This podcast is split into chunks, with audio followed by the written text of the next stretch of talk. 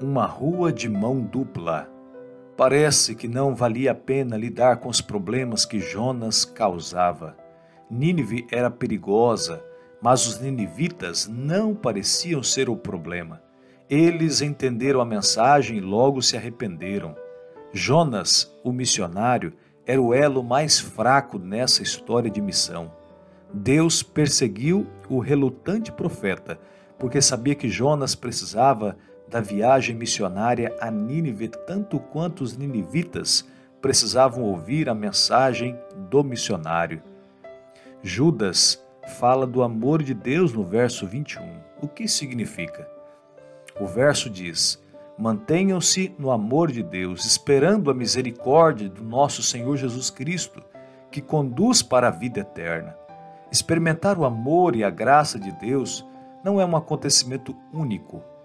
Uma forma segura de nos manter no amor de Deus é estender a mão aos outros. Nos versos seguintes, Judas nos ordena a ter compaixão e salvar os outros, arrebatando-os do fogo. Deus chamou Jonas para ir a Nínive, porque o profeta não havia refletido sobre a sua relação com os assírios antes do chamado.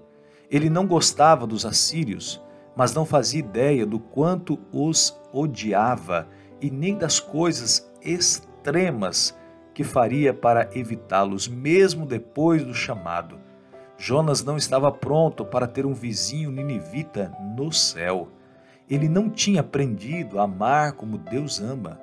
O Senhor chamou Jonas para ir a Nínive porque amava os ninivitas e os queria no seu reino. Mas também chamou Jonas porque o amava e desejava que se tornasse mais semelhante a ele à medida em que trabalhavam juntos. Deus queria que Jonas encontrasse o descanso que temos quando estamos em um relacionamento salvífico com Ele e fazemos a Sua vontade, que inclui estender a mão aos outros e mostrar-lhes a fé e a esperança. Você trabalha pela salvação dos outros? Isso o leva a encontrar descanso espiritual em Jesus? Espero que sim. Que Deus te abençoe.